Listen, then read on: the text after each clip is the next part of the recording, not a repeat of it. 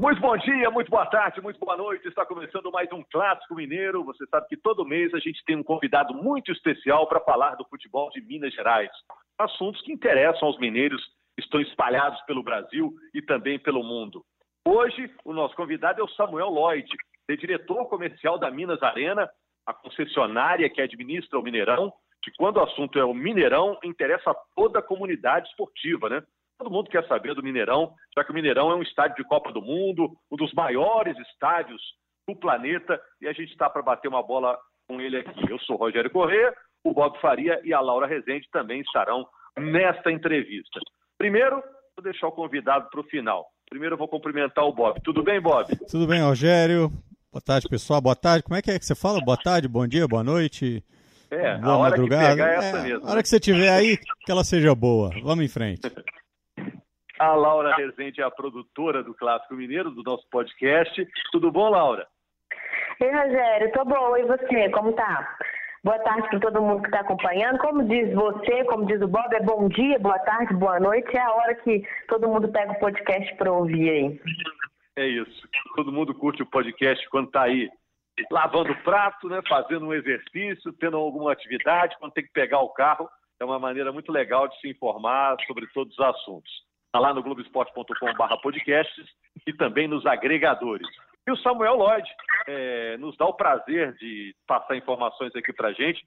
Samuel, você sabe que durante muito tempo o Mineirão foi um estádio público, né? Hoje é, tem uma concessionária para cuidar dele, mas pelo fato de ter sido público durante décadas, todo mundo se sente um pouquinho dono do Mineirão, né? Todo mundo quer saber do Mineirão. Como é que tá lá o Mineirão? Tá tudo bem, Samuel?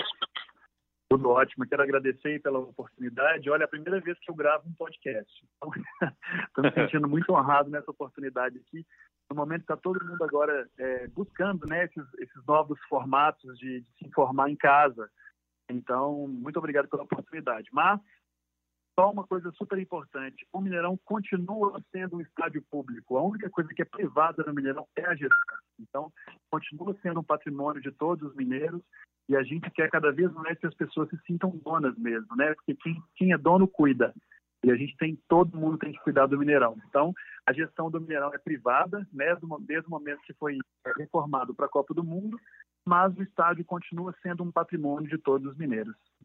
É, e o Belo Horizontino entendeu isso, né? Ocupa lá a esplanada, comprou a ideia da esplanada, de estar lá no fim de semana. E como a quarentena afetou a operação do Mineirão, Samuel? Bom, nós fechamos o estádio no dia 16 de março. Né? Ainda antes dos decretos, a gente entendeu essa onda que já estava chegando no Brasil, chegou fortemente em São Paulo e depois também chegou a Belo Horizonte. A gente entendeu que existia uma responsabilidade em relação às pessoas que iam para o estádio e um evento com 60 mil pessoas poderia, então, espalhar muito mais essa, essa doença aqui por Belo Horizonte. Então, nós decidimos, mesmo antes dos decretos, que a gente poderia fechar o estádio, mandamos funcionários para casa para guardar então as orientações dos órgãos oficiais. Afetou 100% da nossa operação, né? Então o Mineirão, a gente não tem nenhum jogo, nenhum evento, a gente está com a esplanada fechada, as vistas, né, que estão lá, que tem seu restaurante, o bar, as lojas esportivas, todas foram é, impedidas, né, de continuar o seu trabalho. Algumas delas continuaram com o delivery mas de maneira geral, para a função do Mineirão, a gente está com 95% das atividades é, desligadas. A gente tem muito a perguntar, né, como andam, por exemplo, as relações do Mineirão com o Cruzeiro e com o Atlético, qual a situação do Mineirão em relação aos outros grandes estádios do país. A gente vai batendo uma bola aqui com o Samuel, que sabe tudo do Mineirão. Bob e Laura. Bom, bot... Laura, Meninas Oi, primeiro. Samuel. Deixa eu te perguntar, o, o Rogério entrou aí nessa questão do Mineirão tá fechado desde o dia 16 de março, como você disse. Isso afeta a vida de milhares de pessoas, acredito eu, que trabalham de forma direta e indireta no estádio em dia de jogos, em dia de show, em dia de entretenimento. Quantos empregos diretos e indiretos foram afetados com essa questão do fechamento do Mineirão e essa estimativa aí de é, perda, né, de quanto que o prejuízo que o Mineirão vai ter nessa quarentena em relação a finanças? Essa pergunta é realmente muito relevante porque o Mineirão ele é a fonte é, de, de renda de muitas outras organizações que não a Minas Arena, né? Então, só para vocês terem ideia, nós encomendamos um estudo no ano passado do Instituto IPEAD, né, que é um braço da UFMG, e a gente descobriu que em apenas um ano, mais de 700 milhões de reais foram injetados na economia aqui da cidade e do estado em função das atividades do Mineirão. Grande parte em relação aos jogos de futebol, e a gente teve também aí um grande jogo entre Brasil e Argentina que entrou nessa medição, então traz muito turismo, mas também o, o grande volume de eventos que são realizados no estádio. Né? Então, a, a, pesquisa não chegou ao ponto de determinar qual é o número de pessoas que trabalham, né, que tem carteira assinada, geração de emprego em relação a isso, mas o volume financeiro é muito grande. Né? Para vocês terem ideia, a reforma do Mineirão custou menos de 700 milhões de reais né, para o momento que está hoje. E a gente devolve para a economia mineira mais de um Mineirão reformado todos os anos. Então, são vários empregos gerados. A gente tem é, empregados da Minas Arena, cerca de 100 funcionários, mas a gente sabe que numa partida de futebol de casa cheia, chegam a trabalhar 3 mil pessoas naquela partida. Então, nós estamos falando aí de muitas pessoas que dependem da atividade do Mineirão e que a gente se orgulha muito de poder movimentar a economia criativa e os negócios da capital.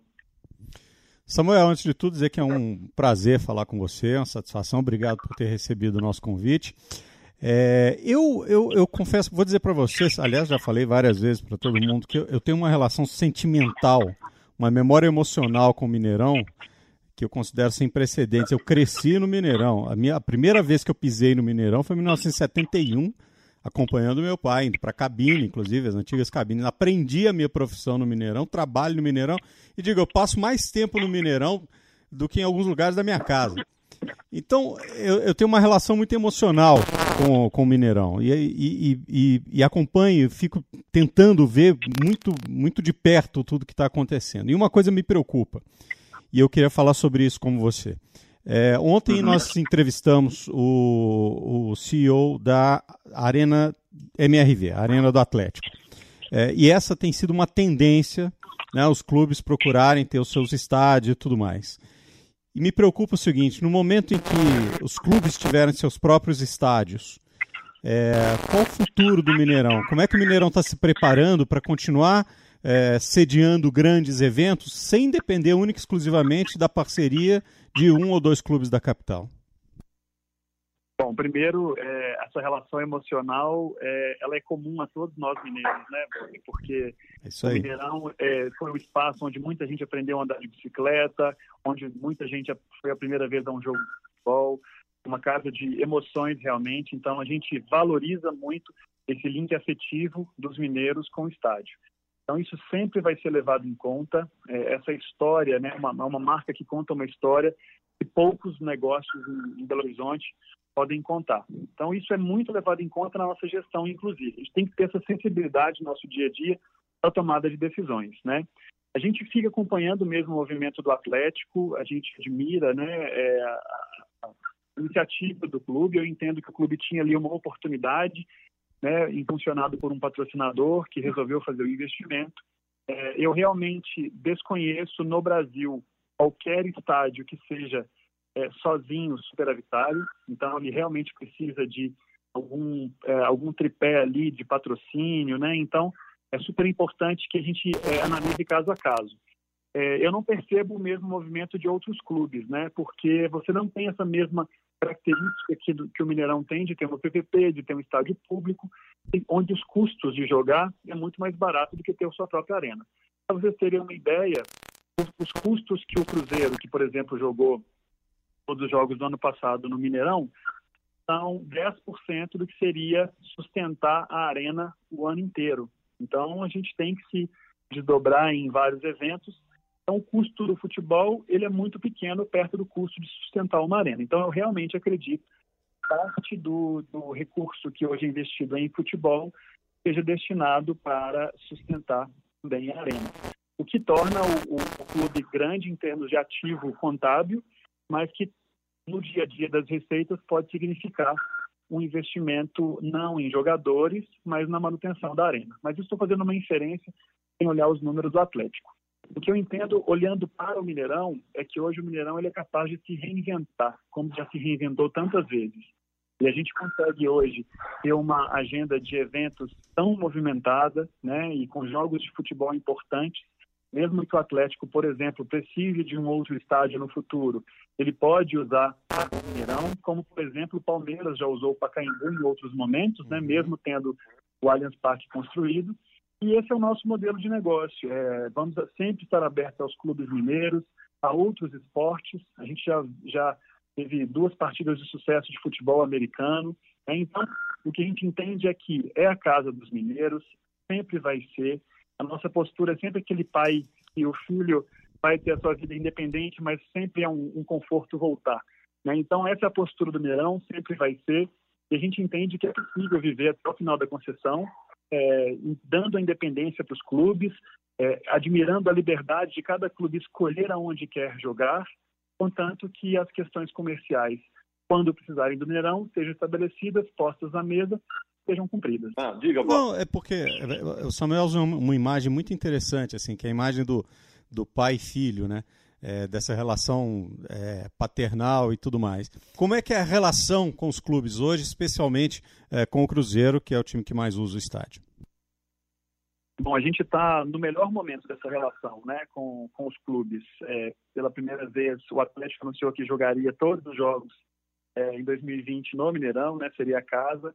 No caso do Cruzeiro, o conselho gestor que assumiu é, num momento super delicado do clube, é, encarou a, a, relação de uma maneira muito profissional, querendo realmente resolver todos os problemas do passado, e ficou apenas um impasse, que era exatamente tentar reaver o antigo contrato de fidelidade né, que outras gestões falavam que era um contrato muito ruim, e o conselho gestor percebeu que era um contrato muito bom para o Cruzeiro, em que o Cruzeiro não tinha que pagar, além de não pagar aluguel, não pagava também 100% dos custos da partida, pagava 70% e a Minas Arena subsidiava 30% desse custo. Então, o impasse parou por aí. A gente tem uma realidade hoje muito difícil, né, que é essa realidade do, do Brasil sem jogos, do mundo sem jogos, eu diria, o que dificulta a gente celebrar qualquer acordo no momento sem entender como é que serão as partidas daqui para frente, né? Mas é um bom momento. Eu acredito que é, o Mineirão está lá para caso os clubes queiram jogar à disposição, mas a gente sempre deixa a liberdade de escolha para o clube, o clube que deve escolher. Se o clube não quiser jogar no Mineirão, o Mineirão vai ocupar a agenda com outros, outros modelos de eventos esportivos ou culturais mas a ideia é que a liberdade seja sempre do clube em escolher. Falando de faturamento, é, não precisa falar de valor, mas o futebol representa quanto do faturamento do Mineirão? Olha, em 2015, tudo comparando. Sim, em 2015 o futebol representava cerca de 90%, 95% é, do faturamento do Mineirão. Hoje essa dependência do futebol ela caiu para cerca de 60%. Né? Então, é, em relação aos outros eventos né, que nós é, crescemos bastante, a gente, a gente desenvolveu novos negócios, depend, é, reduziu bastante a dependência do futebol. Então, para vocês terem ideia, entre 2016 e 2019, o Mineirão dobrou de tamanho. Né? Então, a gente teve um crescimento do futebol e teve também um crescimento exponencial dos outros eventos. Para vocês terem ideia, no ano passado, nós fechamos com 260 eventos culturais e sociais, cerca de 40 jogos. Mas o Mineirão ainda é subsidiado pelo Estado, não, Samuel? Não, o Mineirão não é subsidiado pelo Estado. O Mineirão ele tem um contrato de parceria público-privada e esse contrato diz que a obra do Mineirão é paga pelo Estado de Minas Gerais e a Minas Arena tem que sustentar a operação. Então, essa é uma confusão muito é, é, frequente, inclusive é, na área né, entre técnicos mesmo, porque o contrato de PPP ele diz o seguinte: olha, o, estádio Mineirão continua sendo um patrimônio do povo mineiro. Portanto, eu vou te pagar a obra que você, construtora privada, investiu recursos próprios para reformar o estádio em 25 anos. Então, durante os dois primeiros anos da obra do Mineirão, não houve nenhum dinheiro público, foi sempre dinheiro captado por pelo sócio privado. E depois que o Mineirão começou a operar, ou seja, depois que ele estava pronto, entregue no prazo, o Estado então começa a pagar essa, essa, essas parcelas ao longo de alguns anos, né, ao longo total de, 25, de desses 25 anos de operação. sendo que a grande parte da, das parcelas termina em 2022, se não me engano. Seria como se alguém fosse o inquilino do imóvel, falasse assim, ó, eu estou precisando fazer uma benfeitoria aqui no imóvel, eu posso fazer e no aluguel? Seria isso? Ah, acho, acho que essa, essa, acho que não é boa. É mais ou menos assim, como se alguém lembra, pensa que o mineral foi reformado e assim, a gente vê hoje só a casca, né? Então, como se alguém tivesse um lote, tá? Alguém tem um lote. E aí alguém fala assim, eu quero construir um supermercado nesse seu lote. E aí eu vou construir esse supermercado, e depois ele fica sendo seu, a construção fica sendo sua, e você me paga essa construção durante 25 anos. Né? Mas a analogia mais correta seria essa. Entendi. Laura. É, mas todos os custos de sustentar esse mercado funcionando, recursos humanos, a manutenção dele, é paga pelo sócio privado. Samuel, é, a gente tem vivido aí essa questão da pandemia, do Covid-19, e uma das possibilidades para o futebol voltar são os estádios fechados. Você acredita que o torcedor vai ver o time dele, vai ver o Cruzeiro, vai ver o Atlético jogando no Mineirão esse ano ainda? Olha, essa é a pergunta de um milhão de abraços, né? Que eu falo. Uhum. então, é, realmente é, é, impossível da gente prever. É, o Mineirão está de portas abertas, obviamente.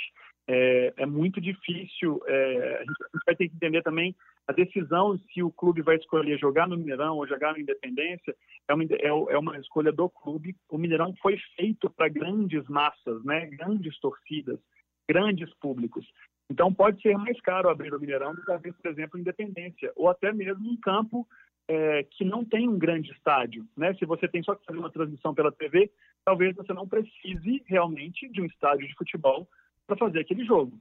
Então, são coisas que têm que ser avaliadas futuramente pelos clubes e pelas federações, mas, caso isso volte a acontecer, obviamente mandaremos nossas propostas para Atlético, para Cruzeiro, para América, quem quiser jogar lá no, no nosso estádio. Samuel, é, dentro de, desculpa, Laura, só, pra, só dentro dessa coisa da, ainda da área financeira, é, obviamente você deve ter aí no seu plano de contingência e, e, na sua perspectiva, quanto tempo aguenta uma arena, um gigante do tamanho do Mineirão, fechado, sem nenhuma atividade? Olha, aguentar, aguenta pelo período da concessão. É, no mesmo formato é impossível. Então, em algum momento, a gente pode ter que rever é, como a gente funciona, né? como a gente opera. Então, como eu falei para vocês, até o momento nós não dispensamos nenhum funcionário, é, a gente continua com a nossa equipe, aguardando aí uma previsão. A gente tinha uma expectativa de uma volta rápida né, desses jogos. A gente está começando a perceber agora essa volta pode ser um pouco mais lenta do que a gente gostaria, mas a gente entende que esse é o momento mesmo de priorizar a vida das pessoas para que essa é, pandemia não se espalhe e que a gente não tenha danos aí é, de vidas, né? Mas é, isso pode sim acarretar em uma mudança estratégica do jeito que a gente opera hoje o estádio e mantém essas equipes. Agora, nós também estamos buscando saídas, né? A gente está vendo aí agora o mundo das lives, as pessoas fazendo lives, nós fizemos agora uma no dia 21, né, no dia de Tiradentes, foi super bonita no gramado do Mineirão. Então, são algumas possibilidades que a gente pode utilizar a reputação do Mineirão para arrecadar doações e também para que isso vire uma forma de a gente sustentar essa equipe funcionando no estádio. A Laura tinha uma pergunta? Na verdade, era só pegando um gancho na resposta que o Samuel tinha dado, é porque tanto o Cruzeiro quanto o Atlético estavam em negociação com o Mineirão para mandar os jogos dessa temporada no Gigante da Pampulha. Eu não, não me lembro, não sei como que estava, se chegou a uma conclusão essas negociações, Samuel pode explicar melhor para a gente, mas se não teve uma conclusão, é, eu queria saber do Samuel se ele acha que isso vai impactar, como ele disse, dos clubes optarem por estádios menores justamente por, pelos, pela situação da pandemia e na possibilidade de ter portões fechados. Claro, eu acho que a gente tinha, com o Atlético, a gente estava, é, já tinha aprovado as minutas, estava faltando só a assinatura quando tudo parou. E aí eu acho que foi bom, porque no final das contas os nossos contratos não, não tinham a, previsão de jogos com portões fechados, por exemplo. Essa não é uma realidade que a gente já viveu no Mineirão. Então, nós não previmos isso e isso teria que ser repactuado por um contrato, né? É, no caso do Cruzeiro, a mesma coisa. O Cruzeiro já tinha optado esse ano por fazer jogos esporádicos no estádio. É, entendendo essa nova fase do clube, eles gostariam de ter essa liberdade. Então, o Cruzeiro não estava negociando conosco um novo contrato de longo prazo, apesar de nós termos oferecido essa possibilidade ao clube. Samuel, eu vou fazer duas perguntas em uma, a gente já está no, no, finalzinho aqui. Primeiro, eu queria saber qual a situação do Mineirão em relação aos outros grandes estádios do país, né? Fala de uhum. estádio, grande estádio, começar a citar três, o Brasil, o Mineirão está dentro, né? E imaginando também que a, a coisa uma hora vai se ajeitar e que a gente vai viver as nossas vidas, qual o plano futuro? O que, que o Mineirão pode oferecer para o futuro em relação à grande novidade que vocês estão planejando? Bom, sobre o Mineirão em relação aos, aos grandes estádios, eu acho que o Mineirão estava num patamar, acredito, superior aí à média nacional, né? Não estou falando que era o melhor estádio do Brasil de forma alguma, mas se você pegar todos os estádios, principalmente os 12 novos da Copa, a gente estava numa posição de destaque, em função do volume de eventos, em do volume de jogos, né? Do tanto Cruzeiro quanto Atlético é, optando por jogos no estádio, então a gente estava numa posição muito favorável. Caso a gente, quando a gente compara um delta, né, de uma atividade 100 para zero, provavelmente o nosso tombo é maior do que a maioria. Então, provavelmente os números é, devem ter hoje se equiparado, está todo mundo mais ou menos na mesma, com poucos contratos vigentes, alguns contratos ainda de patrocínio é, vigentes que ainda sustentam parte da operação, mas é, com certeza a nossa perda foi muito maior porque o nosso índice de atividade era muito superior a todos os outros estados do Brasil, né? Não tem nenhum estado que se compare ao índice de funcionamento, de operação do estádio Mineirão até o ano passado e até março desse ano. Então, para a gente, o tombo deve ser maior do que para a maioria das pessoas. Sobre novidades, é, a gente não tem grandes novidades é, para o futuro, não. O que a gente tinha era preparado um calendário de 2020 que era realmente espetacular. Com, além da agenda de jogos bem movimentada, com o Cruzeiro, o Atlético jogando, a gente viu aí um clássico aí que foi histórico, né? Pela primeira vez, o Atlético jogou contra o Cruzeiro como mandante do Mineirão, ainda antes dessa pandemia chegar. Então, seria um ano muito emocionante para a gente do estádio. É, mas, é, em relação também aos eventos, né? Tinham muitos eventos internacionais vindo para cá. Então, era realmente um calendário que a gente nunca esperava. Para vocês terem ideia, o Mineirão cresceu 25% ao ano, é, ano a ano, desde 2016 até 2019. E a gente projetava para esse ano um crescimento de cerca de 30%, 35%, o que obviamente não vai mais acontecer. A gente deve ter, na verdade, uma retração que pode levar o Mineirão ao patamar que ele estava em 2016 de novo. Então, realmente, é um golpe muito duro para esse mercado de eventos e entretenimento, mas a volta do Mineirão, com certeza, vai ser uma volta que tenta desenvolver o mercado. Então, é abraçar a produção cultural, é abraçar os clubes, é fazer com que a coisa aconteça, é trazer o torcedor de volta para o estádio, é fomentar esse futebol é, cada vez mais familiar, né? Que as pessoas seja o exemplo do Bob aí de ir desde criança ao estádio de futebol é isso que a gente vai querer fomentar, porque existe um delta do comportamento do consumidor né, e do torcedor e depois de um momento como esse a gente não sabe ainda quais são os reais impactos até emocionais em relação a sair de casa, ir num grande evento e grande público. Então, podem contar com o Milhão para fomentar a volta das pessoas à vida real. Bob, quer fechar aí? Você, a Laura? É, não, eu quero apenas dizer o seguinte, que é, o, o, Samuel, ele foi modesto quando ele disse aí no, no, ranking do Mineirão entre os estados do Brasil, e aí eu quero dar um depoimento. É, a gente às vezes é muito, muito crítico, e é mesmo, faz parte às vezes do nosso, do nosso trabalho, mas a gente viaja pelo Brasil inteiro, o Rogério sabe do que eu estou falando, e trabalha, a Laura também, e trabalha em estádios de todos os tamanhos, de todos os tipos. E eu diria que o Mineirão está hoje top 3 no Brasil, capacidade para receber os profissionais que trabalham, gramado, inclusive. Né? A gente teve aí volumes absurdos de chuva em Minas Gerais e a gente viu que Mineirão praticamente não teve problemas no seu gramado para ser jogado, que é uma parte importante é, do equipamento. E aí perguntar para o Samuel quantas pessoas trabalham hoje no Mineirão? Qual o tamanho desse time para manter um gigante como esse tão funcional quanto ele é hoje?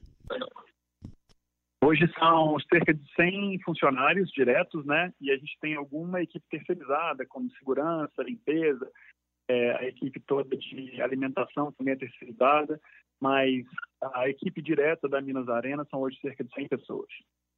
Laura, tem mais uma pergunta?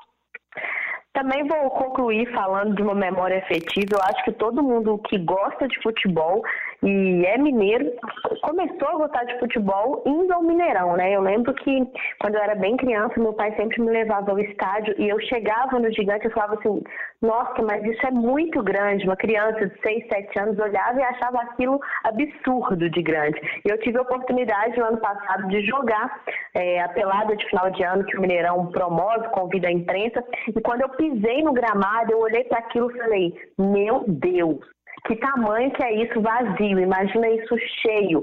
Como que a atleta deve se sentir pisando nesse gramado e tendo assim uma emoção, é um turbilhão de pensamentos que passou na minha cabeça ali, que eu tenho por causa do meu pai. Eu acho que meu pai me ensinou a gostar de futebol e sempre falava: a gente vai no Mineirão e aquilo para mim foi muito especial. Pisar no gramado, jogar bola, jogar não, né, gente? Brincar, porque não é nenhum atleta, não é nenhuma profissional que estava ali. Mas Samuel, muito obrigada por participar com a gente, falar um pouquinho do estádio, desse momento difícil que a gente está vivendo. E obrigada mais uma vez. Eu que agradeço e acho que essa, esse depoimento seu para a gente é super valioso. A gente tem que lembrar o tempo todo que o estádio e a vida são feitos de pessoas, né, que têm essas memórias afetivas, que têm essas emoções. E é isso que faz a gente movimentar esse gigante todos os dias. Valeu, Samuel. Eu, eu comungo com o que o, os meninos falaram aí. A gente vai em um monte de estádios, tem orgulho de falar do Mineirão, de apresentar o Mineirão, mostrar o Mineirão, recomendar uma visita ao Mineirão. O Mineirão realmente está tá impecável em termos de funcionamento em relação às grandes arenas do país. Como você disse, né? Tomara que em breve a gente esteja lá no Mineirão, no nosso Mineirão, né, de todo mundo, de todos os mineiros, celebrando a vida. Valeu, Samuel. Eu que agradeço, gente. Um abraço para vocês todos e fiquem em casa. Valeu, parabéns pelo trabalho. Valeu, Laura, valeu, Bob, grande abraço. Valeu, Obrigado a você que acompanhou esse papo. Abração. Muito informativo, né? Ficamos sabendo um pouco como funciona o Mineirão, as entranhas do Mineirão, como o Mineirão consegue se manter esse gigante que voltará firme e forte. Grande abraço. Tchau.